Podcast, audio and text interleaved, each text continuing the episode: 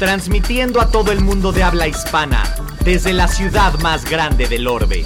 Radio Click, Radio Click. Dale vuelo a tus sentidos. Los sabores de México, la mezcla perfecta entre tradición y vanguardia. ¿A qué huele el regaliz?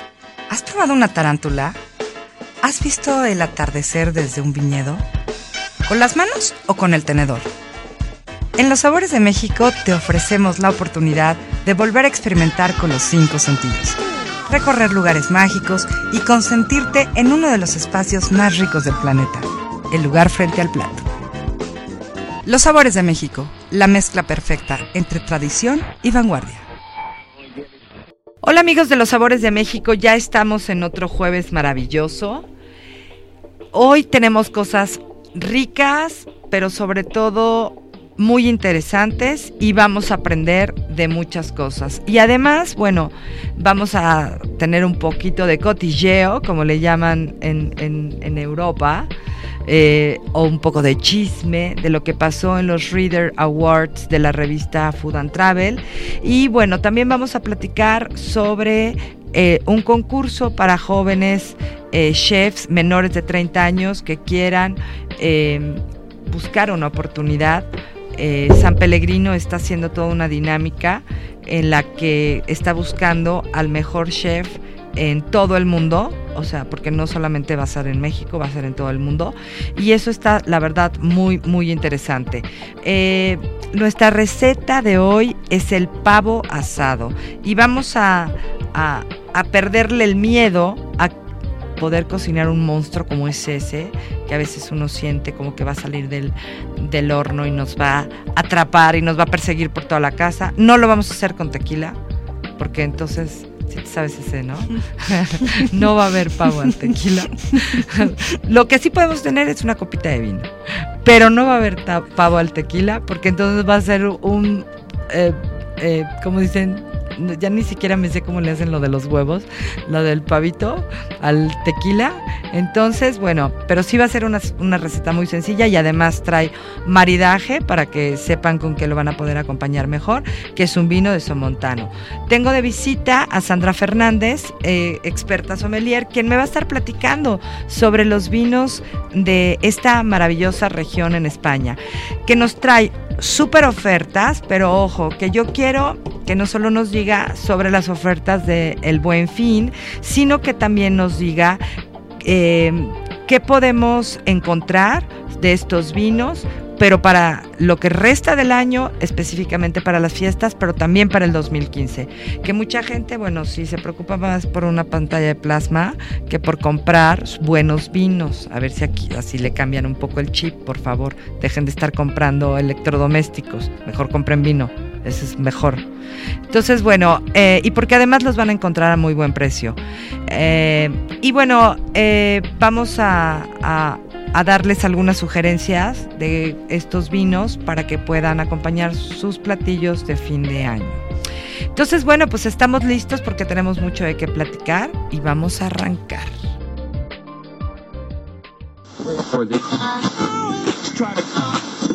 Los sabores de México, la mezcla perfecta entre tradición y vanguardia.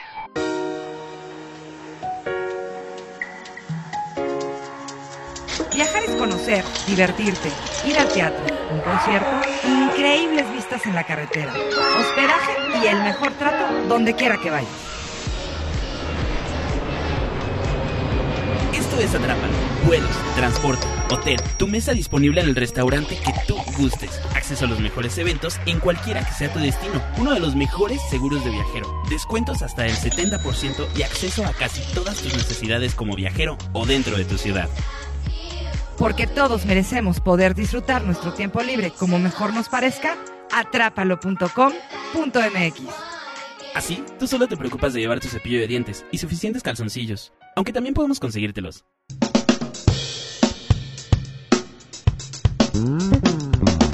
Hay un dicho que dice, no hay mejor manera de empezar una celebración que abriendo una botella de champagne. Y es cierto, el champagne se convirtió en el vino de las celebraciones desde que se cree que el monje Pierre Perignon la inventó en 1961. Y es en su honor que se le puso Tom Perignon a una de las marcas más reconocidas de champagne a nivel mundial.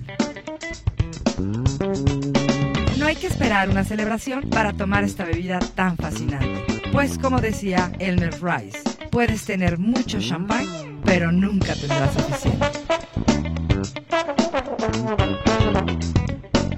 Del 1 al 30 de noviembre, disfruta de la segunda edición El Lujo de las Burbujas.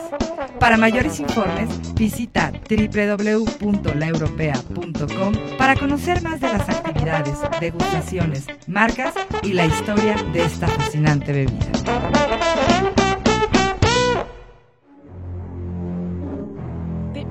Pero, es que no me da tiempo, es que nunca aprendí a cocinar, no, no, no tengo el sazón, es que no sé usar el cuchillo, me voy a quemar. El sartén no muerde. Se acabaron los pretextos. Para comer rico, siempre hay tiempo.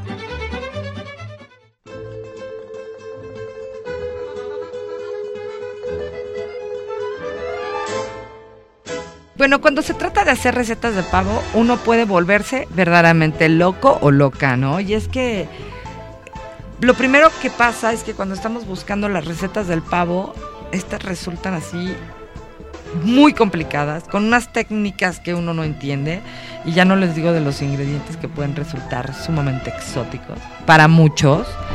Entonces, bueno, el problema es que todo esto añade mucho estrés y lo que queremos es justamente que se relajen, que cocinen rico, que cocinen a gusto, ya sea para el Día de Acción de Gracias que hoy ya muchas personas en México lo celebran aunque no sean norteamericanos.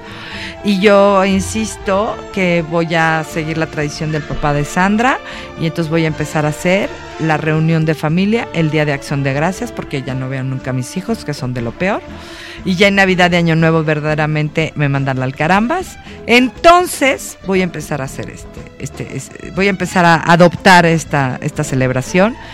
Y, y, bueno, por supuesto es el mismo, es la misma receta que podemos utilizar para nuestra celebración de Navidad y Año Nuevo. Y es que la verdad es que es una receta en extremo sencilla, pero de verdad que en extremo. O sea, no se preocupen el pavo no va a salir del horno y los va a comer, ni los perseguirá en sueños de todo lo que sufrieron en la cocina, no sufrirán pesadillas, van a ser muy felices. Y sobre todo lo van a poder disfrutar con su familia. Lo ideal es que lo pueden preparar el mismo día, a mí me gusta eso más que prepararlo un día antes, pero bueno, si el mero día lo que quieren es estar completa y absolutamente tranquilos, pues prepárenlo. Pero el problema es que se les puede secar y ya no se ve tan bonito. Entonces, prepárenlo el mismo día, que no pasa nada, que les va a salir muy bien, se los digo yo. Y bueno, ¿qué vamos a necesitar? Un pavo natural, más o menos de entre 5 y medio kilos a 6 kilos 800 gramos. Digo natural porque venden ahumado. Ya no me acuerdo si fue Sandra o quién fue que me dijo natural. Fuiste tú, ¿verdad? Sí, claro. Es que sí, porque claro, natural, lo compras tal cual ya. Porque hay gente que lo con sus patitas, así. No, hombre, ojalá te lo dieran con las patitas así, luego es un desmadre. Ay, perdón. Este, bueno, vamos a necesitar sal, aceite vegetal, pimienta negra recién molida, cuatro cucharadas de mantequilla con sal, más o menos es como media barra, medio limón, una cebolla, ay, no es cierto, media cebolla, en cuartos, en cuarterones, y un apio completo cortado en tres, en tres piezas. Cuando digo un apio completo, no es una varita, o sea, es un apio, una pieza de apio completa. No vayan a poner una mísera barrita, porque entonces, digo, mísera, pues sí, como palito, porque entonces, pues sí, ya no va a servir para nada. ¿Qué vamos a hacer? La noche anterior, vamos a, obviamente, a comprar el pavo, vamos a dejar que se descongele. Y ya que esté descongelado, la noche anterior a la fiesta, celebración o lo que ustedes quieran, para lo que ustedes quieran usar este lindo pavito, lo vamos a dejar, eh, bueno, primero vamos a limpiarlo muy bien, eh, le vamos a quitar todo lo que eh, tiene dentro, dentro de la cavidad. Generalmente los venden con todas las menudencias en una bolsita, el cuello, el pescuezo más bien, este, las patitas. Entonces todo eso lo vamos a retirar, vamos a limpiar muy bien, lávenlo muy bien y ya que lo laven, lo, lo ahora sí que lo mueven para que se le salga todo el exceso de agua y lo secan. Séquenlo con, toallas de papel. Y bueno, desechen las menudencias, no las vamos a utilizar, pero sí vamos a reservar el, el cuello pescuezo. Entonces, bueno, vamos a agarrar el pavito y lo vamos a frotar por todas partes eh, con pizcas generosas de sal incluyendo bajo la piel. Es bien importante, sobre todo en la parte de, la pechuga, que no sé por qué siempre que digo pechuga me agarro el pecho. Entonces siempre Carlos voltea me dice, ¿a qué te estás refiriendo? Y yo, pues es que aquí está el pecho de la, del pavito o de lo que esté hablando. No sé, es un instinto que siempre me toco, el, toco aquí el pecho. Eh, y bueno, lo vamos a colocar en un platón o una bandeja para el horno especial. Hay paveras que ya venden desechables. Pueden tener una de esas o comprar una de acero inoxidable, como ustedes prefieran. Y lo vamos a cubrir con papel plástico y lo vamos a refrigerar hasta el día, hasta el día siguiente. Bueno, ya lo sacamos al día siguiente y vamos a calentar el horno a 200 grados y vamos a colocar la rejilla en el tercio inferior. Eh, y bueno, eh, mientras se va calentando el horno, vamos a, a secar de nuevo el pavo por dentro y por fuera eh, con papel de cocina y vamos a meter las puntas de las alas hacia atrás y por debajo, porque como si le estuvieran así haciendo la llave de estas llaves de, ¿cómo se llaman? Las llaves. Una llave, ¿eh? De lucha, exacto. Este, porque si no, las pobres alas, a la hora que se cuece y se asa, una sale para un lado, el otro para el otro y luego se hacen todas horribles y se hacen como chamuscadas feas. Entonces por eso hay que ponerlas para atrás. ¿Tú sabías eso? Sí, las amarras y las pones en la parte de atrás, que es la parte que está acostada. Exacto, exacto. Para que no se salgan así luego de todo deformado el pobre pollo. Digo, no, pavo. Eh, bueno, son parientes. Y eh, y vamos a frotar una cantidad generosa de aceite vegetal en el interior de la cavidad y en todo el exterior. Y vamos a sazonar muy bien con sal y pimienta, inclusive dentro de la cavidad y bajo la piel. O sea, no tiene problema porque la piel es tan gruesa que no se, no se rompe. Entonces sí póngale tanto aceite como sal y pimienta. Luego vamos a dividir la mantequilla eh, en pequeños trozos y vamos a colocarlos debajo de la piel que cubre la pechuga. Y finalmente vamos a poner el limón, la cebolla y el apio dentro de la cavidad. Ya que tengamos todo listo nuestro pavito pavito, vamos a colocar el pavo eh, con la pechuga hacia abajo sobre la pavera o dentro de la pavera en la rejilla del horno. En, para estas paveras ahora venden unas rejillas que el pavo no queda al fondo de la cazuela, sino que queda nada más eh, como, como un poquito más arriba. Y eso nos permite dos cosas, que todos los jugos caigan y después los podamos recolectar mucho más fácilmente. Y podemos asar de manera más pareja el pavo. Si no lo encuentran no pasa nada, pero pues compren sus paveras y ya, las que venden en tiendas departamentales, ahorita en el buen fin. Este, y si no, bueno, pues traten de buscar estas rejillas que son especiales para las paveras. Y bueno, ya que lo pongamos, vamos a colocar el pavo, les decía, con la pechuga hacia abajo en una pavera, los vamos a poner en el horno y vamos a poner el cuello en el fondo de la cacerola. Por eso es ideal poder tener esta rejilla, pero si no, lo ponen ahí también el, el, pescuezo. Vamos a hornear durante 45 minutos a una hora y vamos a estar rociando el pavo cada 20 minutos, una vez que los jugos en, en la pavera se empiecen a acumular. Después de 45 minutos, una hora, aproximadamente. Calculen siempre un poquito más de tiempo dependiendo de la hora, digo, perdón, del, del nivel eh, donde se encuentre ubicada la ciudad en donde viven, porque sí hay una diferencia. E, estas medidas siempre son en, como a una, eh, a una altura media. Entonces, si viven en un lugar muy alto o a nivel del mar, tienen que checar eh, mejor las eh, cuánto tiempo más deben de dejarlo. Y, y bueno, después de 45 minutos le vamos a dar la vuelta al pavo para colocarlo sobre la espalda y vamos a continuar rociando mientras se asa durante aproximadamente dos horas, dos horas y media. Ojo, de nuevo aquí no se fijen tanto en el tiempo que yo les estoy diciendo, sino en la medición, metan un cuchillo a la pechuga y se pueden ir dando cuenta si el pavo ya está. Y también con un termómetro. Vale la pena que compren un termómetro especial eh, para medir la temperatura. Y bueno, justamente este termómetro lo vamos a poner después de que hayan pasado estas dos horas y medias para registrar la parte interna del muslo eh, con el termómetro y ver que si ya marca 80 grados Celsius, y los jugos están transparentes, entonces es que ya está listo nuestro pavo. Y lo vamos a sacar del horno, lo vamos a dejar reposar más o menos entre unos 20 a 30 minutos antes de que lo intenten cortar porque si no se desbarata muy feo y bueno, además se van a quemar, ¿no? Si van a estar haciendo su propia salsa gravy, eh, o, bueno, ahora sí que eh, más bien el gravy o la salsa, que ahí fue salsa y gravy significan lo mismo. Acuérdense de reservar el cuello eh, porque lo vamos a utilizar para el gravy.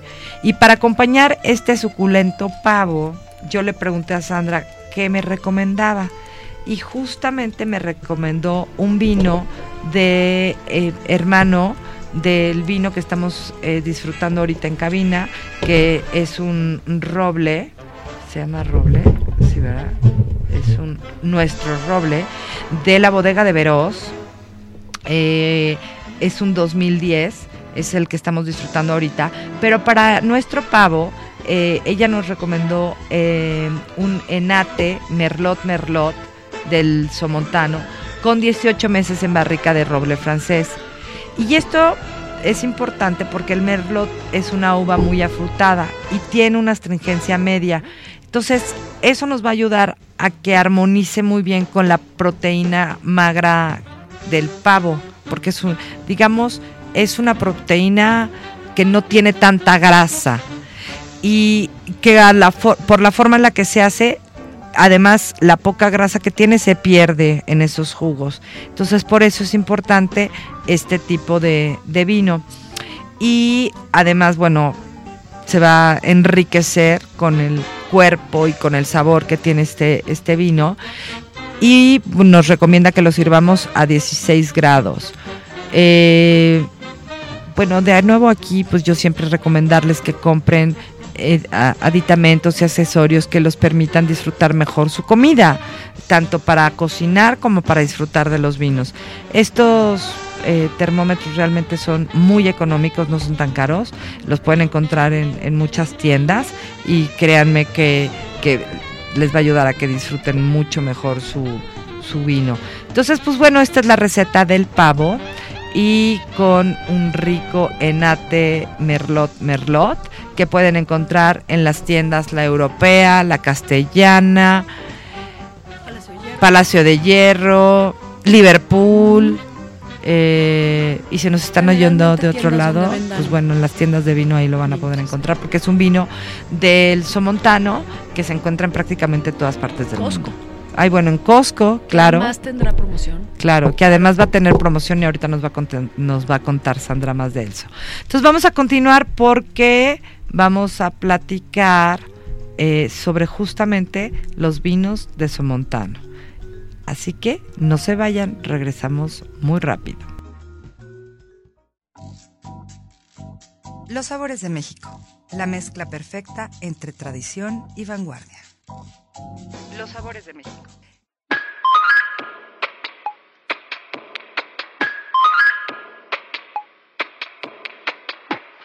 Circo 2.12 Radio. Porque el cine no solo se ve, también se escucha.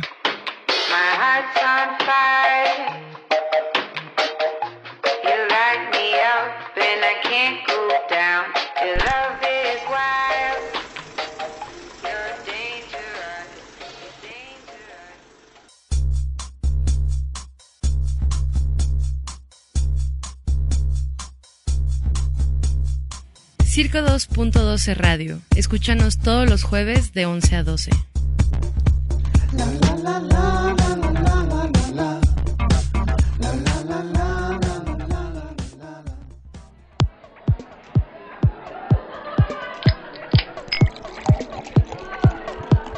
Bien bebidas, nada con exceso. Y bueno, ya estamos de regreso, ahora sí, listos para platicar con mi querida Sandra Fernández, que, eh, pues como ustedes ya les comenté, Sandra sabe muchísimo de vinos, porque estudió mucho, mucho, y sobre todo ha tomado mucho, mucho, para saber mucho, mucho. Porque si no, de verdad, que si no, no se educa la lengua. ¿Cómo quieren aprender? Es que esto no es como las matemáticas que has... Pues así más bien como las matemáticas que tienes que hacer muchas operaciones, ¿no? Este, muchas sumas y restas, pues aquí es tomar y tomar, pues no hay de otra. Pero tú eres muy medida. Tomar con responsabilidad, sí, siempre. Eres Soy extremadamente muy disciplinada. medida. Sí. ¿Así son todos? No. yo hablo por mí, yo soy muy disciplinada claro. y cuando estoy Sí. trabajando, estoy trabajando y para mí es una herramienta de trabajo más, Sí. no es diversión. Social, claro, me relajo más y demás, Pero siempre me mucho, cuido. no. Pues no, porque generalmente es, es algo que está muy consciente en mi vida, ¿no? Yo trabajo con el alcohol, trabajo con mi nariz, esas son mis herramientas de trabajo y tengo que cuidarlas mucho y también tienes que cuidar mucho, aunque sea socialmente, pues no se te puede pasar las copas porque eh, no es correcto y la imagen no te lo permite, la imagen de un sommelier no te lo permite. Claro. Pero ni tampoco la de una comelona, ni la de Monkey, productor de programas de... No, tú tampoco puedes tomar en exceso. No me voltees a ver. No se debe ojos. tomar en exceso. sí, Si ¿y a a mí veces por qué me meten en su cuento? No se debe, en general es un tema que hay que cuidar, es un estimulante. Este, es delicioso, nos fascina el alcohol, hay que saber entender cuál es tu bebida, cuál es tu nivel de alcohol y, estar muy consciente de, de la ingesta que estás No, porque tomando además beber sí te mucha hace agua. daño. Claro. Beber agua. Eso es lo que no hace la gente, no toma agua. Un vaso de agua por una copa de vino, una copa o un drink es un vaso por, con agua. Sí, pero yo nunca veo que la gente haga eso. No, Jamás. no. Yo sí me lo tomo porque me da mucha sed. O sea, incluso cuando inmediatamente empiezo a tomar, no, o sea, no me ha ni acabado Claro. el vino, yo ya estoy tomándome el vaso con agua porque sí me da mucha sed. Claro. Pero no, la mayoría de la gente no lo sé. Bueno, además, bueno, este es un buen tip de una sommelier experta. Tomen agua para que ahora sí que estén hidratados y el cuerpo pueda procesar de mejor forma el alcohol. Esto no es pretexto de que me tome un litro con agua y entonces me puedo tomar o, o voy a tomarme en vez de una- un vaso, dos vasos para poder echarme más chupe. Claro. No, no es pretexto. Oye, pero a ver, platícanos del Somontano. Exactamente dónde se encuentra. Bueno, el, so- el somontano se encuentra en la provincia de Huesca, aproximadamente si vemos un mapa de España, al noreste. Ok. En, la, en la frontera entre España y Francia existen unos montes que se llaman los Montes Pirineos Ajá. y está situado ahí a los pies del Monte Pirineos. De, al noreste de España, más o menos la ciudad grande más cercana es Zaragoza, hora y media. Esa es más o menos la distancia. ¿Zaragoza? Zaragoza. Ok. De Zaragoza, hora y media, hacia el noreste, ok. al pie de los Pirineos. De hecho, Somontano quiere decir al pie de los Pirineos. Ay, qué bonito. Y ¿En es qué una- idioma? ¿O Será latín, ¿no? será? No sé. es como el Piamonte italiano. Ah. el piemonte es a Ah, pie de monte. claro, Somontano claro. es a pie de monte. Ah, Somontano, claro. Ok. El somonte. Sí. Entonces quiere decir Qué eso, el pie de monte. Y es una región que tiene características eh, muy, muy claras de el estilo de los vinos que hace. Tiene uvas también eh, muy diferenciadoras de otras regiones, ahorita hablamos de ella. Y importante comentar que el, de- la- el somontano es una denominación de origen. Es una denominación de origen, de origen que se establece en 1984, aunque la elaboración de vinos en esa zona data del año 500 antes de Cristo. Si era lo que leía, que es antiguísimo. Antiquísima.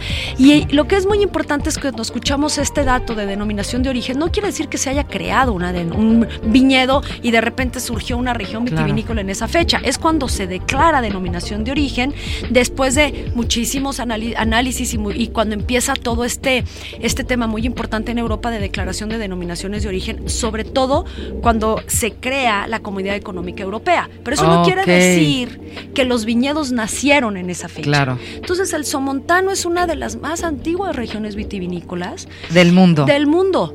Y, se ha de- y hay una historia muy, muy bonita del, del Somontano de cómo se ha ido, eh, cómo fue la evolución del Somontano a nuestros días. Principalmente, y lo, y lo hago brevemente, porque yo creo que siempre tener tener un marco histórico y geográfico para entender una región vitivinícola es la base del estudio. Si tú puedes ubicar un mapa, ubicar un poco las condiciones climáticas, saber dónde está ubicado, te puede sonar muy lógico el- la producción o la elaboración o el estilo de vinos que se hace en una región. Ok. El somontano inicia con una, con una inmigración italiana que es realmente quien trae el conocimiento de la elaboración de vinos a la región. O sea, de Italia cruzan Francia. Francia llegan a- al. Somonte y ahí en el Somontano empiezan a elaborar vinos. Te estoy hablando principios de los años 1000 posiblemente después de Cristo.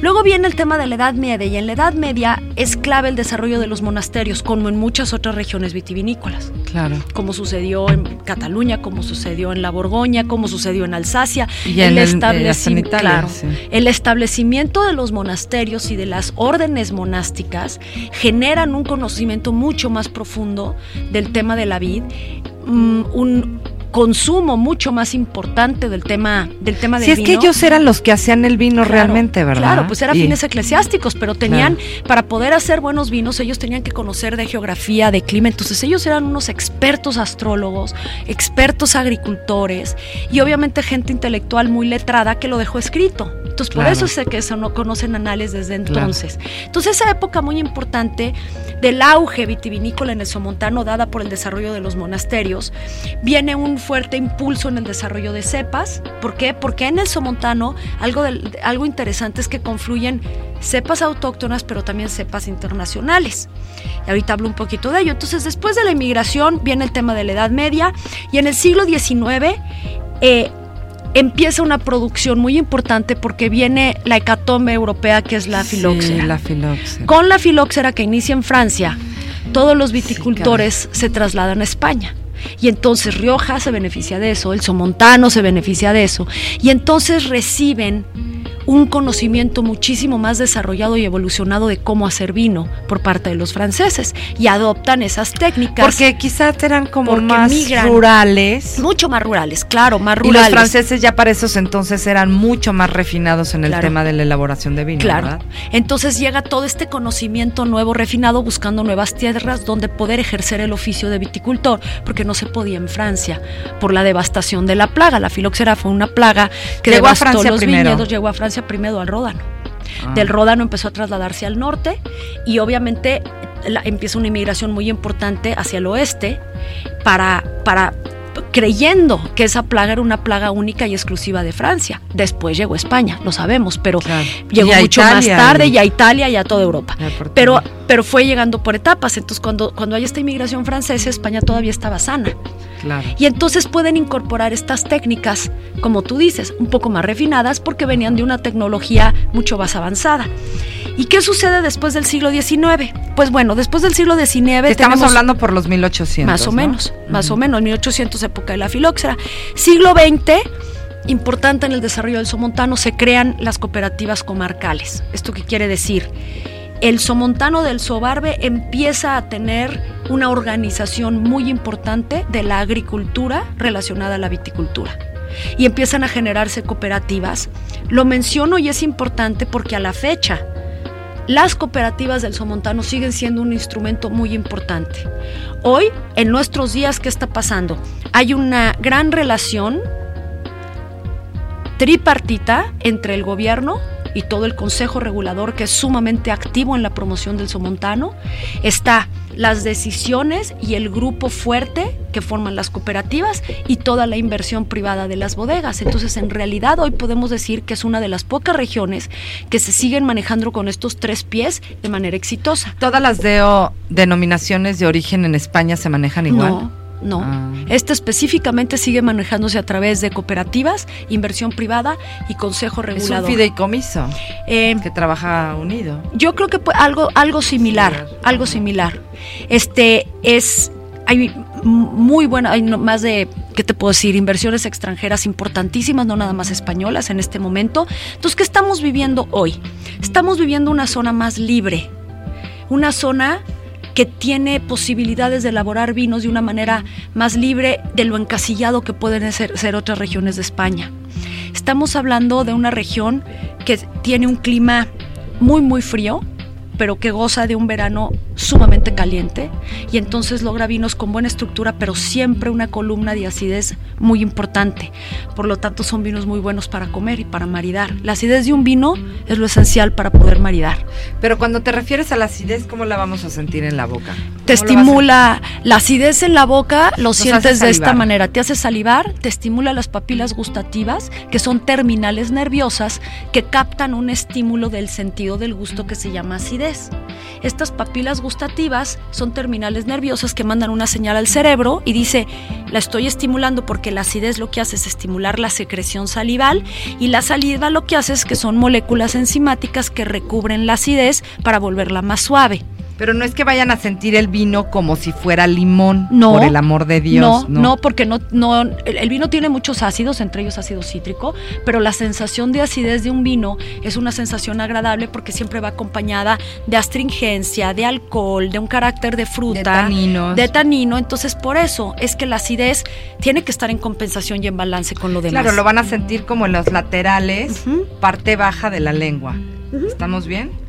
Lateral es parte, parte baja de la lengua, mucha salivación. Eso es una estimulación cerebral que dice necesito saliva para recubrir la acidez. Y eso es un factor de zonas frías. ¿Por qué es un factor de zonas frías? La planta siempre genera un equilibrio entre maduración y acidez. La maduración es generación de azúcar para tener un racimo maduro y tener azúcar que se va a convertir en alcohol.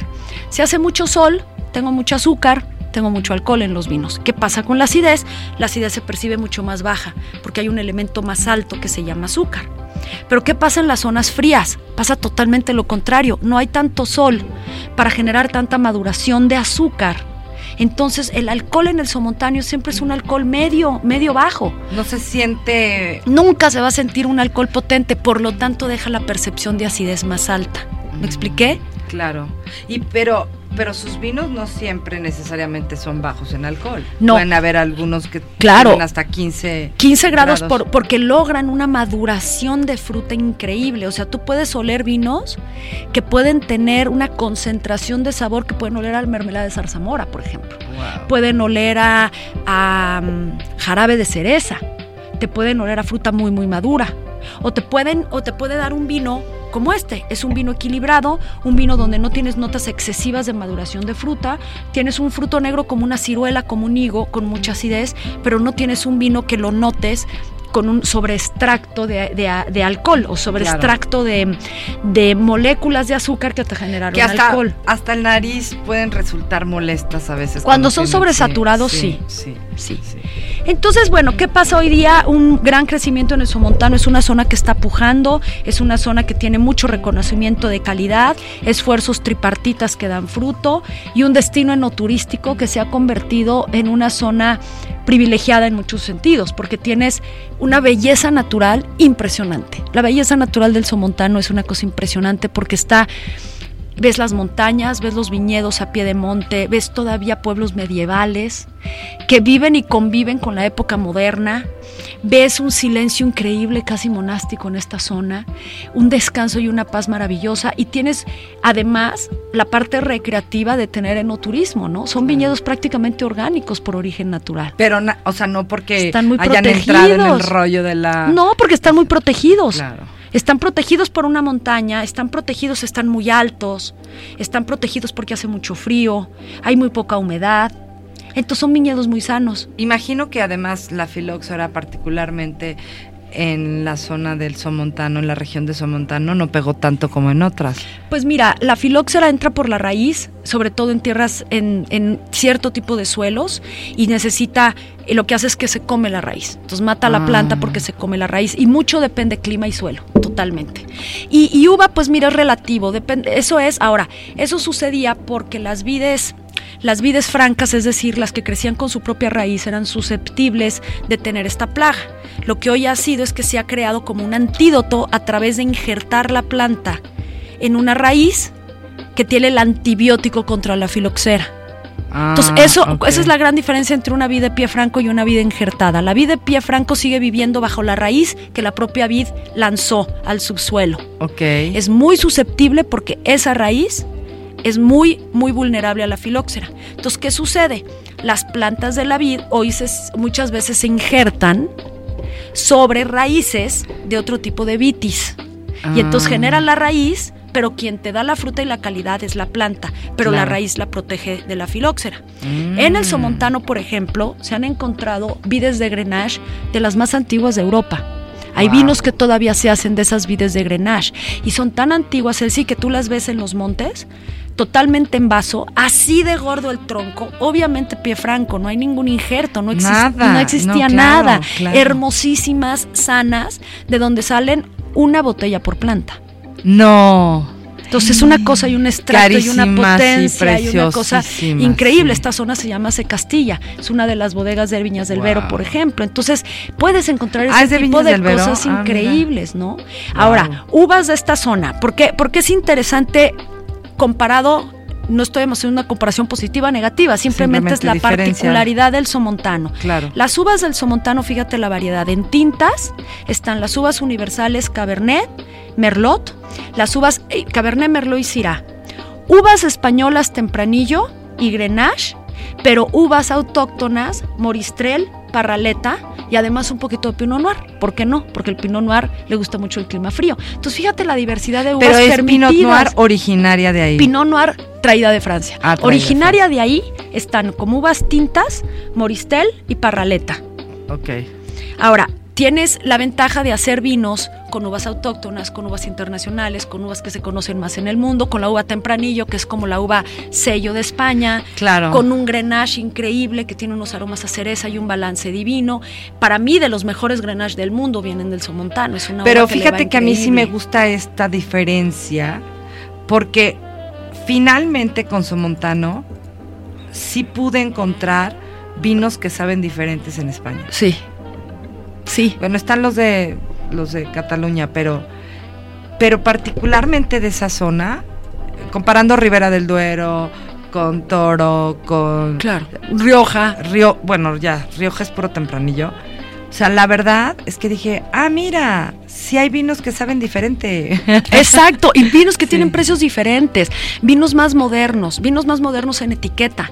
Son etiquetas, ve esta etiqueta, ¿no? Estamos aquí viendo una botella Sí. de la bodega de Veros, se llama Nuestro Roble, es una etiqueta lindísima, es una etiqueta blanca totalmente, las letras muy elegantes y lo que tiene es una vid y una vid al revés y una, y una raíz al mismo tiempo. Entonces son gráficamente más atractivas que otras zonas. Sí, claro, mucho más moderno. Mucho que- más moderno. O sea, aquí personajes lindos como el Monkey lo pueden ver más divertido, ¿no?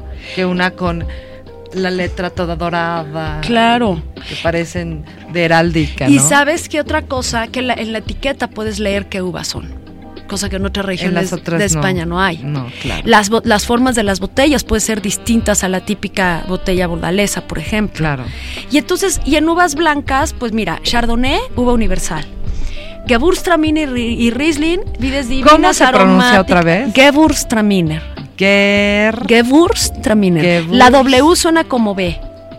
Gewürztraminer. Gewürztraminer. Bueno, el otro día hasta soñé como pronunciando esa. Gewürztraminer. O sea, en serio, soñé con eso.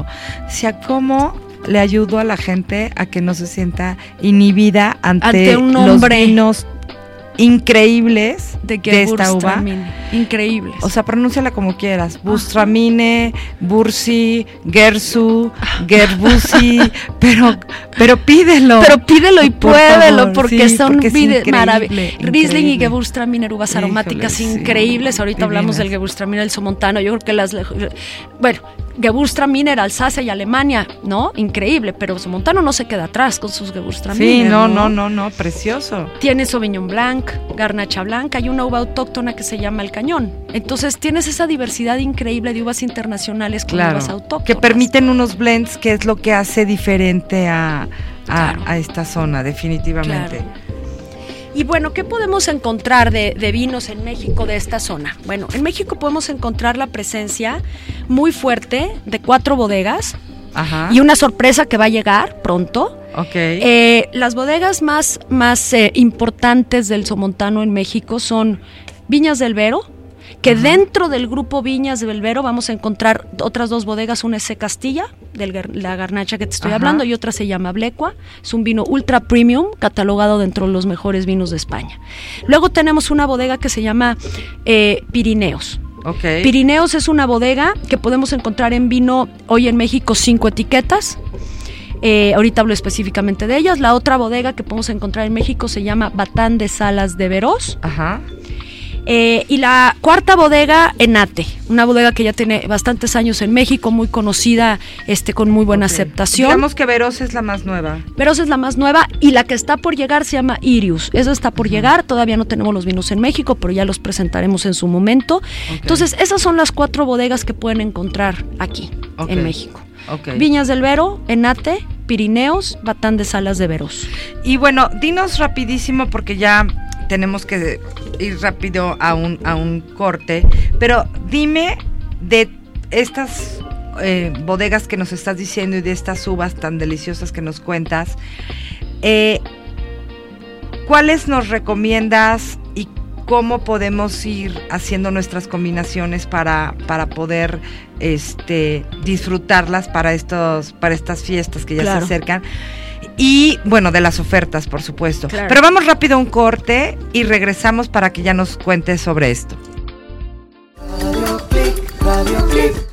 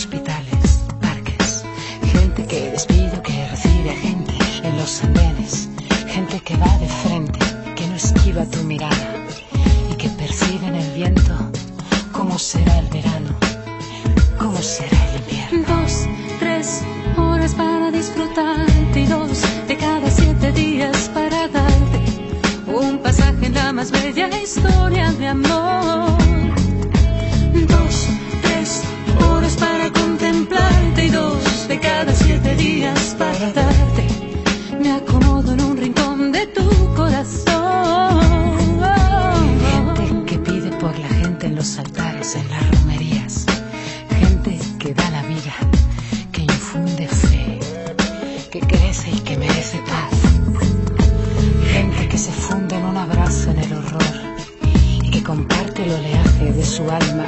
Gente que nos renueva la pequeña esperanza de un día vivir en paz.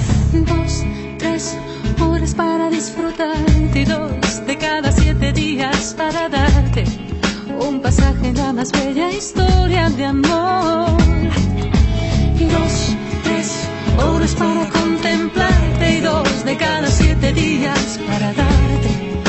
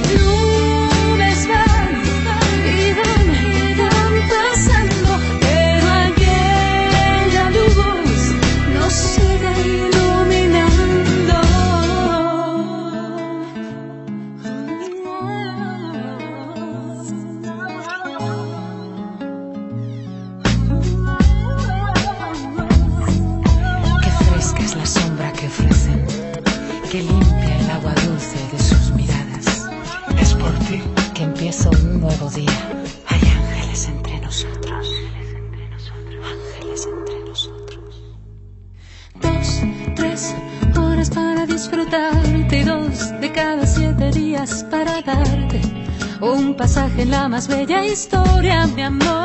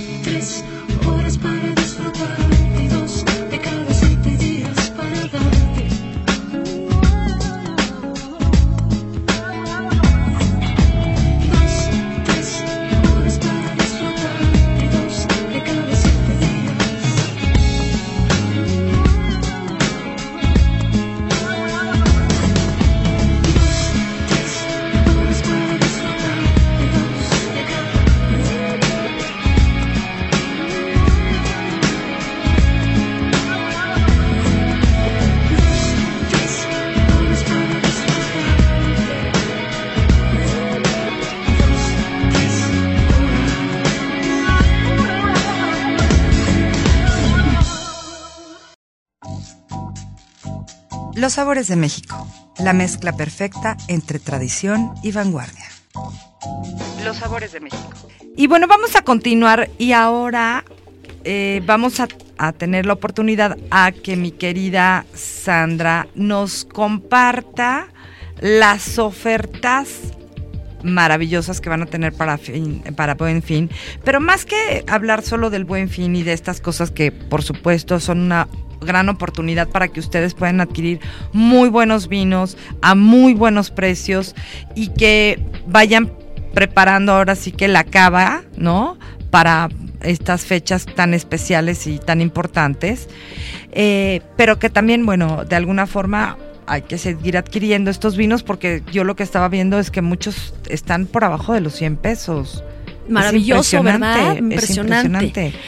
Y son muy buenos vinos, ojo, porque el problema que tenemos aquí o la visión que tenemos es que barato, malo, ¿no? Claro, Y es que, no, claro, no. como estamos tan acostumbrados a pagar mucho por vino en México, Sí, por- cuando ves vinos de- precios sí. buenos abajo de 150 Sí, pesos, puedes no. creer que están mal y al contrario, lo que pasa es que hoy hay regiones como esta que tienen unas propuestas de precios increíbles y una calidad increíble, pero estamos muy mal acostumbrados a beber caro. ¿no? Es que lo que pasa es que, por ejemplo, cuando yo voy mucho a Europa es donde veo la gran diferencia. Porque digo, o sea, ¿cómo es que voy a pagar, no sé, 10 dólares por un- una botella de vino extraordinaria? Eh, o en el mismo eh, Europa, 10 euros por una super botella. ¿no? Y es que sí, pues uno está mal acostumbrado aquí que todo se lo cobren a uno carísimo. Claro. Y no es así. Y, aquí hay opciones buenísimas. Por ejemplo, la bodega Batán de Salas de Veros, que es el vino que estamos probando. El vino que estamos probando se llama De Veros Nuestro Roble. Es cosecha 2010 y tiene un 3x2. Ahorita damos los datos de compra. Es decir, es un vino que normalmente cuesta 180 pesos y se va a poder adquirir por 120 pesos. No, muy bien. Está muy bien. Hay etiquetas también de esta bodega como Batán de Salas Joven, el Batán de Salas Nuestro Roble cosecha 2012, la cosecha reciente, el Crianza y el Gewürztraminer, todos esos van a tener 16% de descuento. En, estos, en estos días de, de buen fin. Y luego, si se compra por caja, caja de seis, estas mismas etiquetas está que acabo perfecto de porque, mencionar, está no perfecto sé. porque tienes para tu casa, para regalar, Claro. para llevar a la cena que te invitan ahorita Claro. 80 compromisos. Claro. Este, que se te olvidó un regalo y que no lo tenías contemplado. Son etiquetas hermosas. Ay, sí, es que están bien bonitas y bien modernas. Y, La de verdad, referencia en precio es, real, es en realidad muy buena porque el vino tiene un gran precio, tiene una gran calidad y tampoco es un vino popular y comercial, no lo vas a encontrar en cualquier lado. Claro, no es así como, ah, no quiero decir Claro, nombres, el no, pero con cualquiera que, pueden en encontrar en el súper horrendo. en el súper, Sí, entonces por el mismo sí. precio vas a comprar un mejor vino, vas a quedar mejor, la referencia en precio no es popular, entonces nadie va a saber que le estás regalando un vino de tal precio y además estás regalando algo algo muy lindo, estás regalando una novedad. ¿Quién es una, es una región relativamente nueva en México en presencia, pero antiquísima. Entonces yo creo que es como regalo es fantástico y comprar una caja con 18% de descuento. No, está súper bien. Está ¿esto en muy ¿Cuánto bien. nos sale la caja? La caja, por ejemplo, del Batán de Salas Joven, que es el vino más económico, eh, es una caja que costaría en precio regular 570 pesos y va a costar 468. No, pues muy bien. El vino premium 468 68 la caja de 6. No, bueno. La caja de 6. Sí. Entonces, imagínate No, regalos de este precio, quedas increíble con un No gran precio. No lo ¿Cuándo en tu vida has oído una caja No, que te vaya a costar no, no. 468 No, no, no. pesos, no? Bueno, ¿y qué más tenemos? Bueno, esto es Batán de Salas Batán de de Veros. Salas. La, para poder localizar o para poder adquirir los productos, esto se, se adquiere directamente con el importador. Ellos todavía no están en tiendas. Ok. Pueden comunicarse con Lilian Sánchez. El celular es 55 50 72 48 39 y el correo es rojaslil2 arroba gmail.com. Ok, Bueno, perfecto. ¿qué tenemos ahora de Bodega Pirineos? Esto Bodega- lo vamos a poner también en Twitter, lo vamos Claro. a poner en Facebook, eh, lo vamos a poner incluso hasta en Instagram. Y yo voy a estar poniendo y muy pendiente de agregar eh, todos estos datos para que ustedes lo puedan tener, porque además, bueno, después de estas de este fin de semana, si lo quieren adquirir para Navidad y Año Nuevo, también puedan Claro. tener los datos, ¿no? Exactamente. Luego de Bodega Pirineos, los vinos de Pirineos los pueden encontrar en una cadena de tiendas muy famosa que se llama La Naval. Ok. Este, ahí Hay solo, pueden hay solo una, ¿verdad? En Insurgentes. Están Insurgentes y Mazatlán. No, Em, no, hay en Insurgentes y en Mazatlán. ¿Y en Mazatlán? En la avenida Mazatlán. Sí, yo he visto una en Insurgentes y, Mazat- y no es Mazatlán, No, Michoacán. es este, no, no es, ¿No es Michoacán, es Puebla, ¿no? Ahora la vamos a, la Sí, vamos ahorita a la- ahorita la a busco en este momento. Y en la Naval pueden encontrar vinos Pirineos, fíjate los, pre- los precios maravillosos. De Pirineos pueden encontrar el vino Montesierra Blanco, el Gewürztraminer que hemos estado hablando ahorita. Sí, no puedes creer los precios. Del, del Montesierra 115 pesos, No, bueno. menos el 20 de descuento, No, bueno. ahorita para el buen No, fin. bueno. El Gewürztraminer maravilloso que amamos, Sí. 215 pesos menos el 20%. Ok. Montesierra Tinto 115 pesos menos el 20%. 115 menos 20. El, y fíjate que aquí hay un vino bien interesante, el Pirineo, hay un tinto Pirineos que tiene Moristel, la uva autóctona tinta, Garnacha y Syrah de 160 pesos Qué bien. y un señorío de la San Crianza en 190. Ninguno de estos vinos en precio regular suben de 200 pesos. No, bueno. Increíble, ¿no? O sea, menos de 200 pesos tienes. Y son vinos sanos, vinos vibrantes. No, bueno, qué y bueno, de mm, bodega Enate. Es, Enate es una bodega Ajá. muy linda, es una bodega eh, de alto nivel, de alto precio, tiene unos vinos extraordinarios. Eh, la oferta que ellos van a tener para el buen fin es el Enate Merlot Merlot que tenemos sugerido y maridado con, Con el pavo. Y ese va a tener un descuento a través de Costco. Ok. Eh, hay que buscarlo en la tienda y si no online. Y va a costar precio regular 730, va a costar 529. muy buen, muy Esto buen es muy buen precio muy para buen Enate. descuento. Enate nunca, prácticamente nunca está en descuento. Pues yo también voy a ir a comprar las mías. Está ¿eh? maravilloso y el, y el vino va a quedar divino con el pavo por lo que tú explicaste. Claro. Y bueno, ya encontré la tienda matriz La Naval, está en Insurgente Sur 373, esquina con Michoacán, tenías razón. Y luego, bueno, que no era Mazatlán. No era es Mazatlán, es Michoacán. Hay una sucursal en Félix Cuevas, eh, esquina con Moras, en la Colonia del Valle. La del Pedregal, que está en Avenida de las Fuentes, 550, en Jardines del Pedregal. Sucursal Campestres, que es Cerro de la Libertad 293, esquina Cerro de las Torres, en Campestre Chuburubusco. Hay una próxima apertura en las, para sucursal del Valle en Avenida Coyoacán 425, esquina Torres Adalid. Y en Gran San Francisco, Calzada Desierto de los Leones, 5525. Que me imagino, sí, pues esta es como la parte sur, ¿no? Claro. Ahí en, en Desierto Claro. de los Leones. O sea, son un montón. Un Uno, montón. Dos, tres, cuatro, cinco, seis. Como que yo siempre he tenido en mi cabeza Nada más la de de insurgentes. No, sí. son 6, 7. Y bueno, de bodegas Senate no dijimos dónde se pueden adquirir. Sí. Los vinos Senate han sido, han sido vendidos por la europea toda la vida. Entonces, en cualquier tienda de europea puedes encontrar Enate, Ok. igual que Viñas del Vero. Ah. Viñas del Vero eh, no ha sacado sus promociones todavía. Yo te las mando él sí si llega a ver. De Ok. Momento no tengo, pero también tiene vinos excelentes. Tiene un Bueno, y la europea va a tener muchas Y la promociones. europea ha sido toda la vida el, uno de los distribuidores más importantes de Viñas del Vero. Ahí pueden encontrar Viñas del Vero, Y. Blecua y Se Castilla, Enate también. Perfecto. Y bueno, ya nada más para despedirnos, cuéntame así tus recomendaciones para mari- maridajes, además del Enato Merlot Merlot de Claro. en- Enat- que dije? ¿Enato? El enate, enate, Enate. merlot, merlot para el pavo. Para el pavo. Bueno, Por yo- ejemplo, eh, para los romeritos. Ay, para los romeritos, ¿sabes que A mí me gustaría un vino como el que estamos probando ahora. Te voy a decir por qué.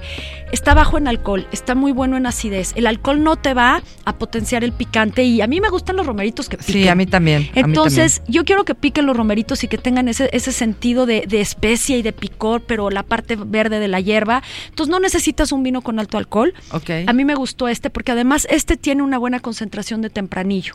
Y el tempranillo es una uva bastante suave, es totalmente seco y yo creo que va, que va a dejar y va a maridar muy bien con las tortitas de camarón y con la parte Ah. verde de los romeritos y la parte especiada, la va a resaltar muy bien. Yo recomendaría este. ¿Y el bacalao?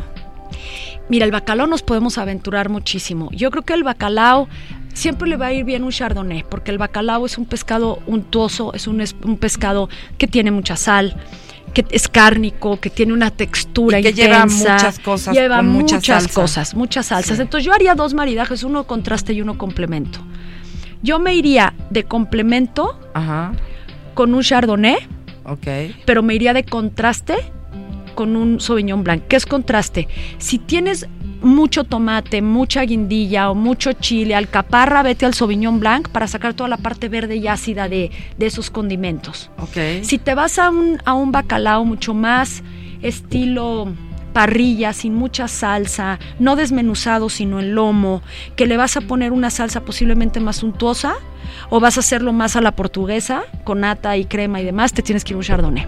Ok, perfecto.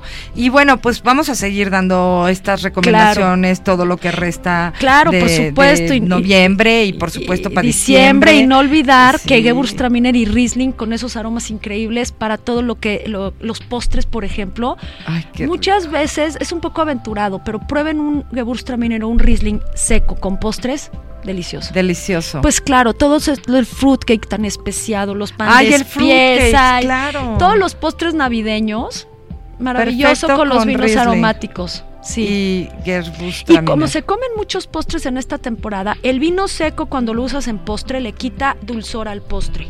Entonces aguantas un poquito más de mordiditas y aguantas Esas más po- postrecitos claro. porque te empalagas menos si te lo tomas con un buen Riesling o oye, ¿hay espumosos en algunos de ellos? No, no conozco espumosos en el Somontano todavía. Seguramente en algún momento, pero no. Ahorita no. No. Ok, bueno, eh, tomaremos, eh, luego les digo que en el próximo, en el próximo programa el yo les digo que, que vamos a tomar.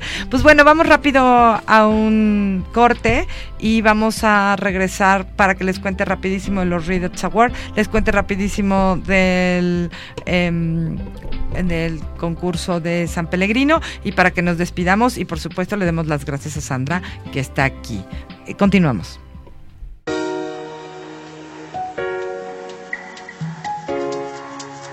Viajar es conocer, divertirte, ir al teatro, un concierto, increíbles vistas en la carretera, hospedaje y el mejor trato donde quiera que vayas. Esto es Atrápalo.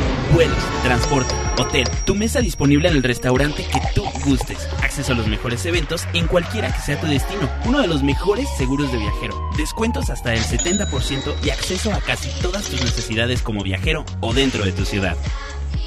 Porque todos merecemos poder disfrutar nuestro tiempo libre como mejor nos parezca, atrápalo.com.mx.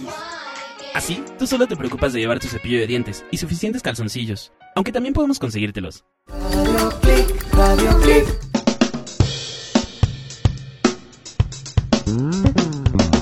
Hay un dicho que dice, no hay mejor manera de empezar una celebración que abriendo una botella de champán. Y es cierto, puedes tener mucho champán, pero nunca tendrás suficiente. Del 1 al 30 de noviembre, disfruta de la segunda edición El lujo de las burbujas.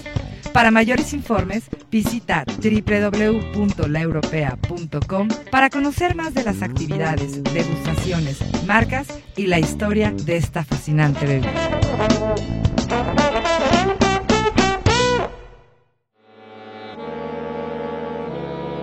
La colación. Eventos y festivales del mundo de la gastronomía que no debes perderte.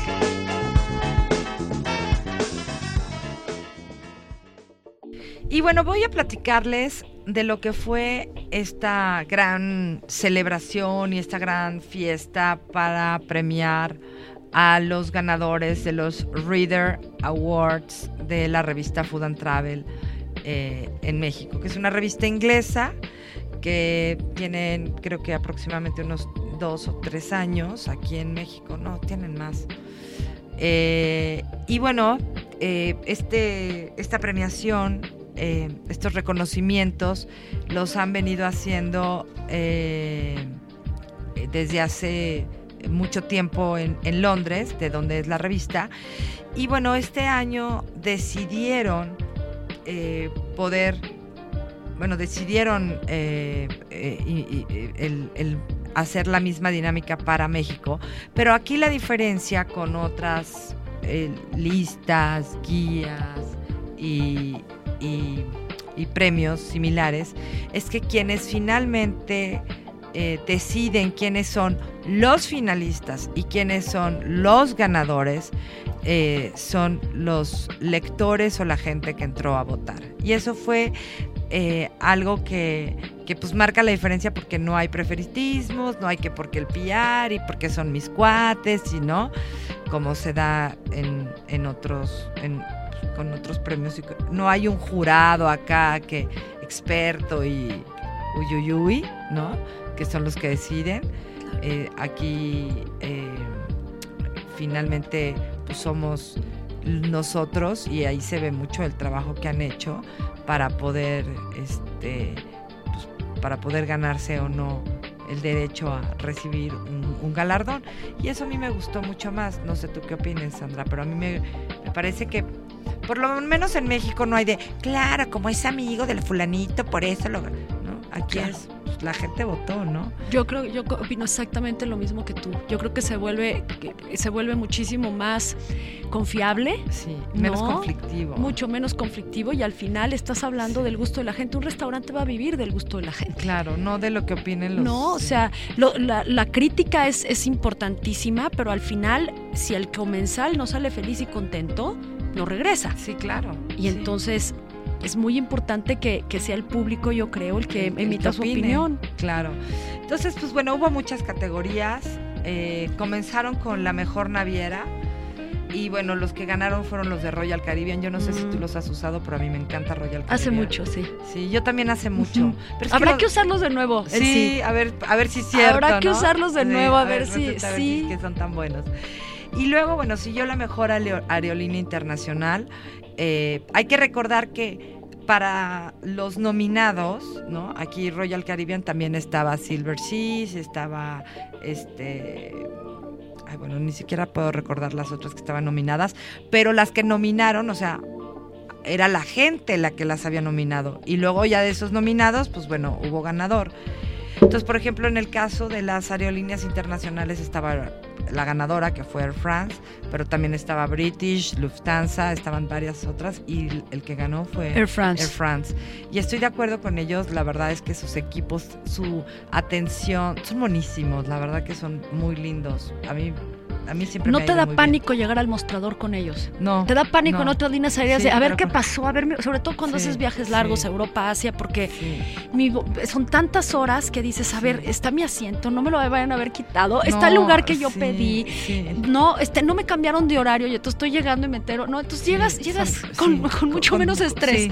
sí, la verdad es que a son los una monada. mostradores de Air y te tratan France. súper bien y Divinos. todo. La otra que a mí me encanta es British. British. También es fantástica, British, son- me encanta. O sea, Son de 10. Sí, de 10. Y bueno, la mejor aerolínea nacional fue Aeroméxico. Eh, pues es que también, o sea, Tampoco con tenemos mucho con qué bueno, competir. Interjet, que es un. Interjet, que son- Volaris, y, pues, Aeromar. que son re informales y luego llega. Pero es que Aeroméxico últimamente se ha vuelto de lo más impuntual del mundo. Sí. ¿Qué cosa? Sí. Impuntualísimos. O sea, eso de que Sí. nada más ellos fue el peor error que nos pudo Sí. haber pasado. Entonces yo aquí digo que, eh, Mm, pues pues claro. no, como si que no quedaba de otra. Oye, pues como están más bonitos sus uniformes y a lo mejor tienes la opción de ir en primera clase, ya sabes, pues a lo mejor por eso los eligieron como la mejor Claro. aerolínea, ¿no? Claro, pero los cacahuates son No, los bueno, y además con quién la comparas, con Viva Aerobús. Viva Aerobús. No manches, o sea, no hay forma. Sí, Sí, es no, una no, no. Luego el espacio gourmet era, pues ya sabes, o sea, tiendas, lugares especiales así como delicatessens y todo. Y bueno, estaba el mercado del Carmen, el mercado de Roma. Bueno, entre los que estuvieron, de hecho creo que no estaba el mercado del Carmen entre los nominados, pero finalmente el que ganó fue el mercado Roma. Que me encanta y lo aplaudo por todos mis amigos que le metieron toda la Toda la- galleta y pusieron ahí su local y están, las están pasando negras. No es mi lugar favorito para comer y mucho menos en fin de semana. O sea, a mí, a mí me gusta ir, pero a tres locales que sí tengo ese savoir-faire de, de mercado, eh, sin, sin la onda esta hipster, trendy, rara, ¿no? Y que no me están viendo la cara en el precio. Porque Claro. los demás, o sea, sí siento que quieren sacar la renta de un año en En un plato. tres platos, sí, bueno, en tres ventas. Entonces, y no me encanta eso de que vas en fin de semana, no puedes ni No puedes ni entrar. De verdad no puedes ni entrar. Y si logras entrar, no, no, no, déjate ese de cachete con cachete. No, no, no, aquí es nalga con nalga. Sí, sí. Bubi con la espalda. No, no, no, qué cosa más incómoda. Entonces sí, eso es lo único que no me encantó. Yo estuve sentada con los chicos que son los, bueno, los, los que crearon todo el concepto, eh, son los dueños del local, este, que bueno, subarrendan los espacios. Y sí les dije, "Ch, híjole, lo que sí te falló fue la planeación de los pasillos. Porque pues, o sea, dejaste un espacio, Un espacio, con, yo- tal vez con el afán de meter más puestitos. Pues sí, pero pues pero la comodidad, ¿no? Sí, y bueno, además recomendarles a la gente, de verdad que hay muy buenos lugares. El lugar de los de platos de cuchara de Saji Telles y Alejandro Zárate, el de las tortas de José Miguel de Barraca Valenciana son mis favoritos. La verdad es que de ahí en fuera, eh, los helados, a lo mejor. Pero de ahí fuera todo lo demás. El- eh, hay un stand de Gramona con ostras en la parte de Ah, ¿sí? arriba. Ah, de mira. Gramona con ¿Es de ostras. Gramona? Lo tenemos junto con Ah. Amar, con Pablo San Román y Gramona, sí. Ah, mira, no sabía, pues ahora voy a tener que ir por eso. Y los vinos de Paulina Vélez.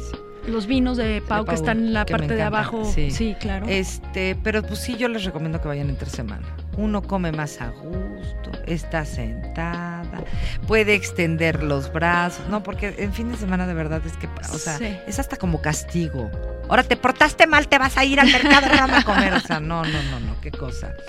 Y luego, bueno, como hotel urbano, y aquí decía eh, Ceci Núñez, la editora de la revista, que fue muy chistoso porque cuando la gente votó pensó que urbano, o sea, como si solo la Ciudad de México fuera urbana. O sea, oigan, sí saben que existe Sí saben que Guadalajara, existe Monterrey, Monterrey, León, León, este, Guanajuato, ¿no? Oaxaca. Oaxaca, o sea, esos también son urbanos. Quería decir, ¿no? eso quiere decir hotel de ciudad, pero no de hotel de la Ciudad de México. Sí, no, entonces ellos así como que se Un fueron poquito como que- centralistas, ¿no? Entonces, bueno, pues estaba el San Regis, el estaba incluso el Downtown y estaba este Four el- Seasons. bueno, y que el ganador fue el Four Four Seasons. Seasons. Y la verdad es que sí, me parece que es un gran hotel. Es un gran, gran. A mí me gusta mucho más que el San Regis en términos de como del. Mm. Y además el edificio es divino, ese jardín. Ese de- patio interior ese es patio, maravilloso. no, o sea, es un placer no sentarte ahí a beberte lo que Sí. te cobren, Sí, pero sí, para poder estar es en un ambiente hermosísimo, sí. Es una belleza. Y luego siguió eh, el mejor hotel con encanto, ¿no? Que era en cualquier parte de la República Mexicana. Y el que se lo ganó fue Rosewood San Miguel de Miguel de Allende. Allende. La verdad, muy merecido. Es impresionante. ¿Ha sido? Impresionante, sí. Hijo, qué cosa. tan- Impresionante. no, no, no. Qué cosa. Cada peso que te cobran por la habitación lo vale. Es impresionante, de bonito. Sí. Además, una vista maravillosa. Maravillosa. Ese, bar que tienen en la parte de arriba. Que En ves, esa terraza que ves sí. toda, toda la Sí. ciudad de San Miguel. No, y con la y con las fogatitas que te ponen, no, sí. La verdad sí le vale Es la divino. pena ahorrarle. Chulísimo. Ahorrarle, Ahorrarle para irse, para a, irse ahí. Sí, a disfrutar una, sí. una nochecilla. Y de hotel de playa, la verdad yo sí aplaudí como foca cuando ganaron, porque sí, la, para mí, uno de los mejores hoteles de playa all inclusive de todo lujo es el Gran Gran Velas Riviera Maya. Es un gran hotel. Mira, yo fui hace, justo cuando acababa de empezar el blog, hace como cuatro años. Y, y después eh, de muchos de estos cuatro años regresé hace como un mes. Y no solamente lo mantenían, lo mejoraron. O sea, el nivel que tiene de cuidado y de manutención el hotel después de cuatro años es impresionante. A mí me llamó muchísimo la atención y pues sí, yo sí creo que se lo merece. Hay muchos hoteles maravillosos, también está el Rosgood Mayacobá y están muchos otros que estuvieron ahí nominados, pero la verdad es que sí está bien bonito el Gran Velas Riviera Maya. Y bueno, pues los que no ganaron o los que no estuvieron nominados, pues bueno, eso quiere decir que la gente no los tiene en su top of mind. Punto. Punto. Luego está Chef Revelación, que por supuesto yo nominé a mi hijo, pero como nadie le- no, no lo conoce, no, no iba a decir nadie lo conoce, pero la verdad es que no es tan popular, entonces, porque pues como está No en es tan Los Cabos conocido. y no es tan sí, claro. y no es de- entonces, pues bueno, los votantes eligieron a Abel Hernández de Loís. De lo hizo. Y le digo, tú no eres tan revelación, porque tú ya estás bastante corri- corridito. Yo creo que la próxima vez sí tienen que poner gente más jovencita. Le digo, tú ya estás muy corrioso, ¿no? Y el otro se atacaba de la risa. No, la verdad es que muy merecido. Abel nunca, nunca fue parte del grupito de los chefs hasta hace muy poco. No contrató nunca una agencia de relaciones públicas. O sea, todo esto que se ha ganado este último trabajo. año fue puro trabajo. Y trabajo de él. Él, de su esposa y de su socia Laura Santander. Hay Sí. que reconocerlo. Sí, sí. O sea, aquí sí no fue de, ay, claro, como tienen agencia de relaciones públicas, y ayer se lo dije, no la contrates a nadie. Claro. O sea, no, no contrates a ninguna agencia. Lo hiciste solo. ¿Por qué le tienes que.? Ahora que ya estás en los cuernos de la luna, ¿por qué le tienes que venir a pagar a alguien? Y la verdad es que se lo tiene muy merecido. Qué bueno. Y toda la atención y la gente, no son divinos en Ay, los Eloís. Laura y Abel son Sí. Eloís es increíble. Y luego, pues bueno, como mejor restaurante nuevo, que tuviera menos de dos años, pues la gente eligió a Eloís. Eloís. Y pues sí, pues medio... O sea, no, no sabes los gritos que pegaban. Ay, sí. Y luego como mejor restaurante consolidado, por supuesto había varios, ¿no? Pero pues yo estoy de acuerdo. Bueno, estaba incluso el Cardenal compitiendo aquí, pero pues el que ganó fue Puyol, ¿no? Reconozco yo sí, bueno, no lo puse como mejor restaurante consolidado. Yo re- ahí sí puse, o sea, sí voté por el Cardenal, pero sí vo- voté por Puyol como el mejor restaurante. Enrique no estuvo, Enrique Olvera no estuvo porque pues está en Cosme, en Nueva York. Y pues el que quiera tienda, que la tienda, y Claro. particularmente en Nueva York. Claro. Como mejor restaurante de la Ciudad de México también ganó Puyol. Y yo ahí como mejor restaurante también, este, bueno, ahí sí puse a Puyol. O no, no es cierto. eh, en alguno de los dos fue que puse al Cardenal y en el otro fue Puyol. Pero bueno, como sea, la verdad que muy merecido. Sí le han trabajado bastante y la verdad que se lo merecen. Mejor restaurante eh, en todo México. Había varios de fuera, que eso ya me dio gusto porque ya no fue como el hotel urbano, Claro. ¿no? Y entonces aquí ganó Casa Oaxaca. Y yo no sé si tú has ido, pero sí es una delicia. Como Sí. que del interior del país, sí, Sí. pues es que Oaxaca. Es un gran, gran lugar. Sí. Y el mejor chef, pues se lo llevó Enrique Olvera. Ese fue la gente pues, pues, lo tiene en su top Claro. of mind, ¿para qué se Claro. enojan, no? Claro. Pues ahí sí que ni modo. Y Claro, mejor es- destino gourmet, pues por supuesto ganó la Ciudad de México. Y bueno, pues ahí pasó lo que te comentaba de nuestro querido secretario de Turismo, que dijo Aquapena en vez de Aquapana. Que sí fue la nota de la noche. O sea, por favor, no dejen, no manden solo al secretario de Turismo a ningún evento en el que tenga que hablar de marcas. O háganle unas tarjetitas. O háganle con una letra un tarjetitas, poquito sí, más grande. grande, ¿no? O que hubiera alguien hasta atrás que le hubiera puesto un letrero.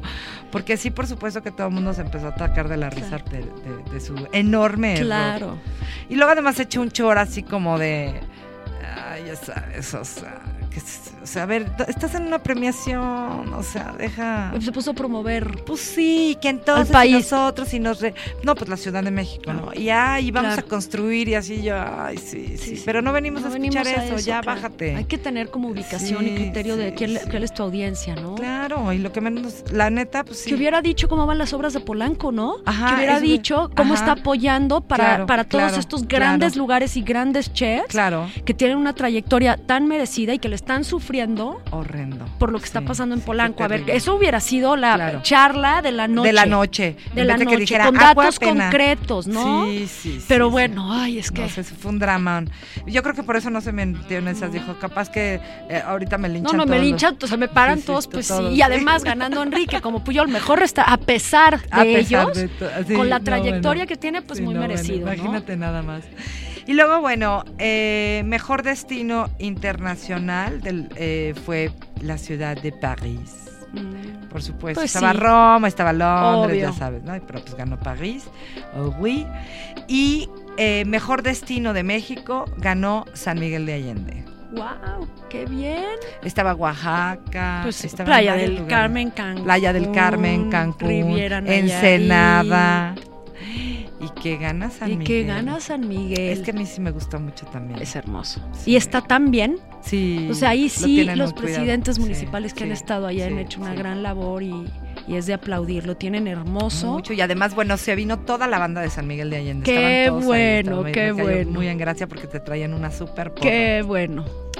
Y luego, eh, mejor restaurante del año, Eloís. Qué bueno por Abel y por, Sí, la verdad y que por sí. Laurita. Y mejor hotel del año, el Rosewood San Miguel. El Rosewood San Miguel.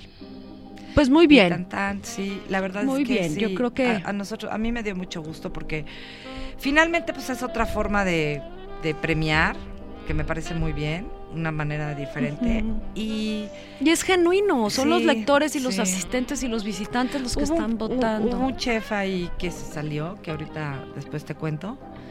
Porque sí se enojó porque, porque no ganó el premio. Pero yo, a ver, pero sí fue la gente. O sea, antes te, te nominó la gente. Pero pues no te. Al no final no ganador. tuviste el pool más Pues sí, alto. pues ahí sí que, ¿qué haces, no? Pero sí estaba muy molesto. Entonces, pues bueno, eh, ya tienen aquí este.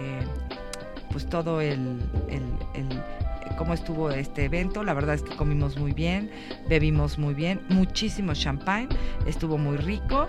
Y pues bueno, estos son los ganadores y habrá quien le guste, habrá quien no, pero finalmente aquí sí fue popularidad con la gente. Así que pues bueno, eh, estén pendientes, métanse a Food and Travel. Eh, MX, esa es la página de la revista para que vean a todos los ganadores y pues dense una vueltecita por todos lados, que por el Rothgood, que por el Puyol, que así, pues no, para ver si es cierto que la gente sabe lo que está votando. bueno, pues vamos a un rapidísimo corte porque ya nos vamos. Soy Rocco y te voy a contar por qué Arbustock.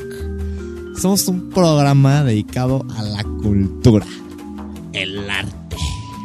Somos parte de una red de chavos y estamos en Radio Click. Ahí. Ya van a sapear. Hola, soy Rocco y te invito a que escuches Arbustock todos los miércoles a las 4 de la tarde en vivo. Arbustock con todos tus sentidos.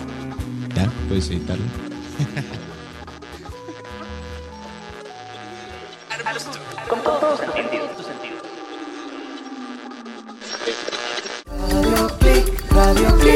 Y bueno, ya para despedirnos les quiero comentar sobre este concurso que lanzó eh, la marca de San Pellegrino de esta agua tan famosa, tan deliciosa y tan buena para la digestión y muy buena cuando están tomando vino tinto.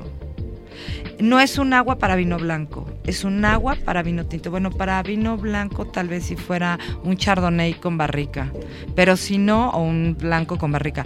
Pero si no, eh, lo ideal es que disfruten el agua, el- esta agua con vino tinto e incluso con cierto tipo de platillos que tengan, o sea, salsosos y así, es buenísima y además de verdad les ayuda a la digestión. Y bueno, resulta que San Pellegrino lanzó un proyecto para encontrar al mejor joven chef del mundo a través de un concurso que llaman San Pellegrino Young Chef 2015. Y esta es una iniciativa en la que están tratando de apoyar a los talentos jóvenes y emergentes. Y bueno, eh, pueden encontrar todos los datos en www.finedininglovers.com.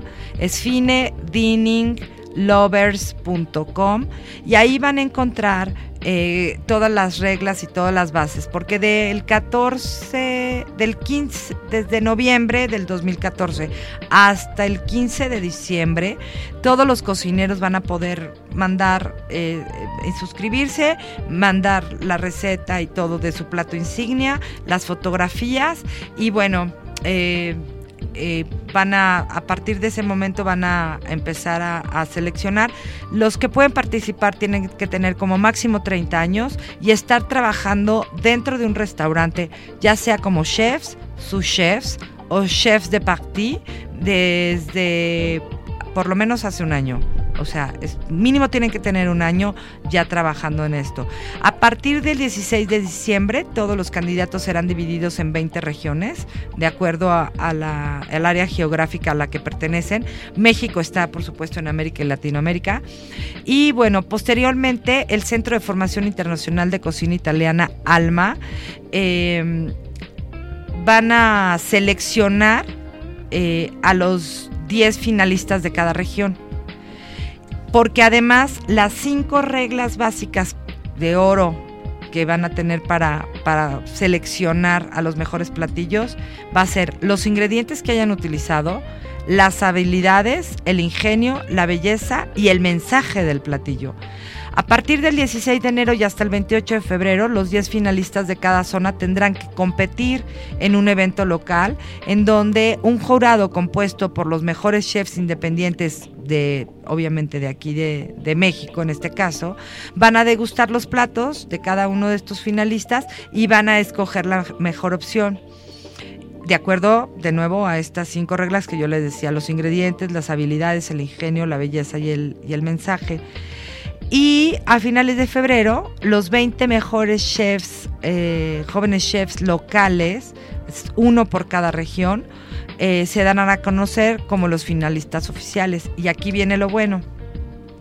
Después de que ya hayan escogido estos 20 finalistas, eh, se van a ir a Italia, particularmente a la ciudad de Milán, porque eh, San Pellegrino se unió con Vogue Italia y van a hacer un concurso en el que van a ser 20 cocineros eh, emergentes nuevos con 20 diseñadores y entre los dos van a tener que crear un plato estrella.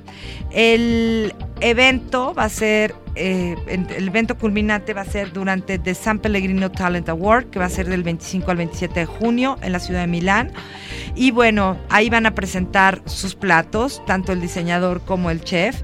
Y bueno, un jurado eh, especial eh, de reconocidos chefs a nivel mundial van a dar el gran premio San Pellegrino Young Chef 2015. Eh, y bueno, por supuesto, a la mejor pareja chef and stylist 2015. Pueden entrar a, co a consultar eh, todas las bases en www.lossaboresdemexico.com. Eh, San Pellegrino busca el mejor joven chef del mundo. Ahí viene toda la información que les platiqué. Y, eh, y si no, entren a www.finedininglovers.com para que puedan encontrar también toda la información y se puedan registrar. Bueno, pues ya me pasé muchísimo de tiempo, ahora sí ya me alargué, me fui como hilo de media, como dicen por ahí. Yo le quiero agradecer a Sandra Fernández que estuvo aquí.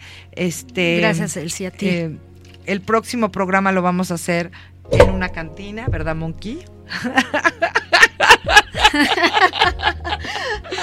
ya después les contaremos por qué.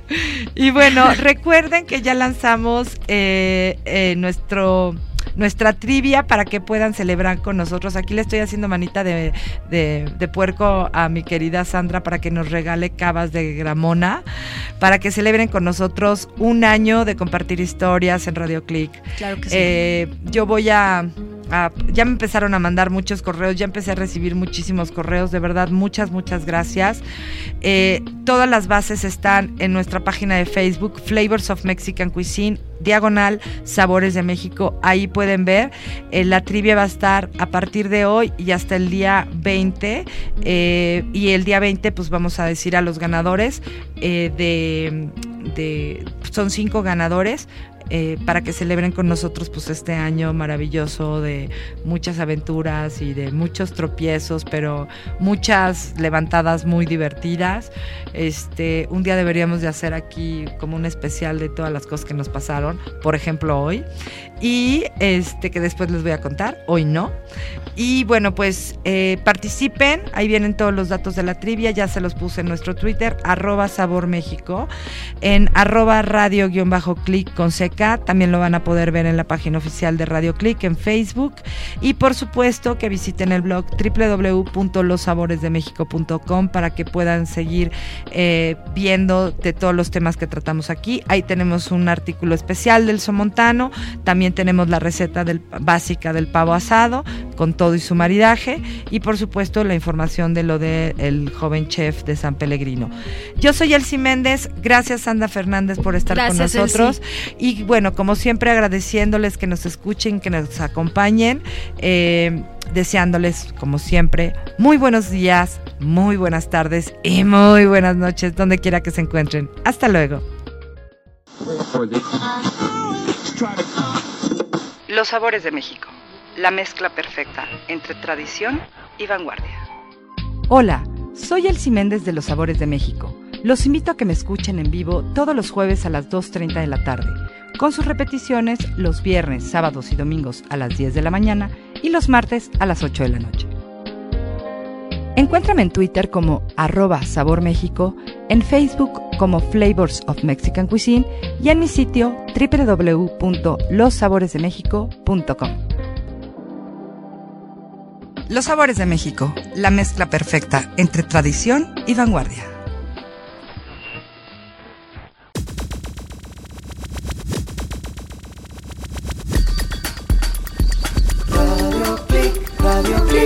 Transmitiendo a todo el mundo de habla hispana, desde la ciudad más grande del orbe. Radio Click, Radio Click. Dale vuelo a tus sentidos.